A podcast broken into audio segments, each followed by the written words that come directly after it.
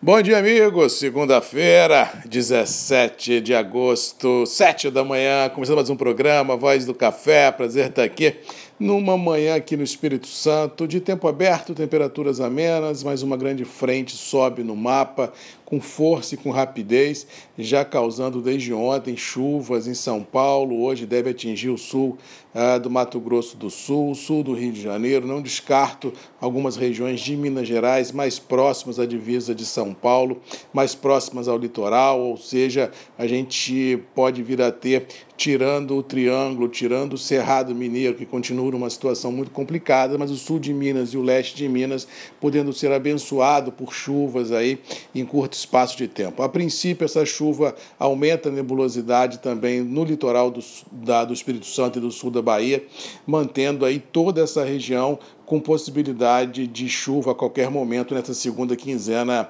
uh, de agosto, que, diga-se de passagem, deve ser bem diferente do que foi a primeira no que se refere a esse quesito clima em regiões produtoras. Por enquanto, como já disse, Cerrado e Triângulo não têm grandes chances de mudança climática, não. Se houver em Minas Gerais qualquer mudança, vai ser no sul e no leste de Minas. Com relação aos mercados, a semana começa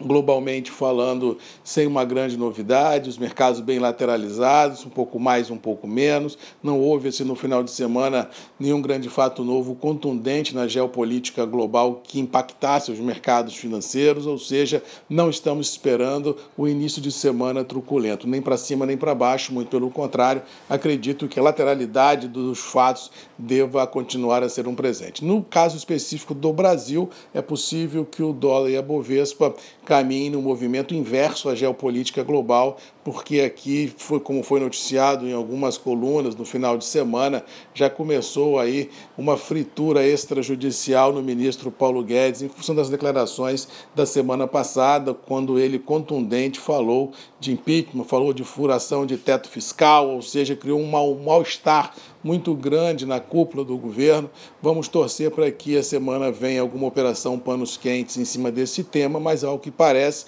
como já vimos em alguns ministros que já foram fritados por esse governo, a questão do Paulo Guedes, ao que parece, a prevalecer o atual cenário, é que realmente a situação fique complicada e isso pode ser que venha contribuir para uma volatilidade mais forte no câmbio e nas bolsas acionárias brasileiras. Muito cuidado e muita atenção, porque o cenário interno ah, tem realmente contornos imprevisíveis e tudo isso pode acontecer, dando volatilidade aos mercados. No caso específico do café, acredito que o mais do mesmo prevaleça, Nova York e Londres operando em estreitas margens, mas prevalecendo o campo positivo, a manutenção do atual intervalo mercadológico. No caso específico de Nova York, essa rotina de estoques em baixa de certificados pode contribuir para essa manutenção do campo positivo nas bolsas. E no caso de Londres também, com embarques a menores de Vietnã e também uma expectativa de safra menor do Vietnã, pode contribuir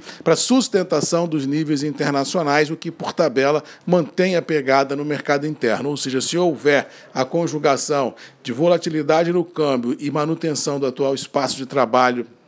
no contexto internacional de Nova York e Londres, os preços internos do café ganham sustentação e a gente pode vir a ter mais uma semana interessante no que se refere a preço, mas é aquela história que eu sempre digo, produtor, Vamos ficar ligados, não vamos dar as costas ao mercado, tendo oportunidades de trava no presente e no futurão. Se os preços lhe forem convidativos, é momento de diluir riscos, de fazer essas travas, de criar fluxo financeiro para se garantir assim uma certa tranquilidade na condução da propriedade rural. Fora isso, é um mais do mesmo muito grande. Não estou esperando nenhuma grosseira volatilidade no caso do café, principalmente se essa volatilidade for negativa, e assim deveremos ter uma semana tranquila de preços firmes e de, como diz o outro, ansiedade no limite na questão climática, porque se, no caso da chuva, pegar algumas regiões onde se tem ainda trabalho de colheita, complica, mas se não tiver, é um fato muito interessante, já que fomenta floradas e fomenta a saúde das lavouras, vislumbrando o próximo ciclo produtivo. No mais, vamos ficando por aqui, desejando a todos uma boa segunda-feira, uma boa semana, que Deus nos abençoe, tendo assim a percepção de que vamos ter uma semana tranquila nos mercados, especificamente no café de preços do que estão a leves melhoras no contexto internacional e no mercado interno a pegada é a mesma, pressão compradora, preços firmes e ansiedade daqueles que precisam talhar compromissos imediatos, testando limites. Beijo, um abraço, fiquem com Deus, boa segunda-feira, boa semana, um abraço do Marcos Magalhães da Voz do Café e até amanhã às sete, sempre comigo aqui, Grupos e Redes MM, ponto de encontro de todos nós. Beijo, um abraço e até amanhã.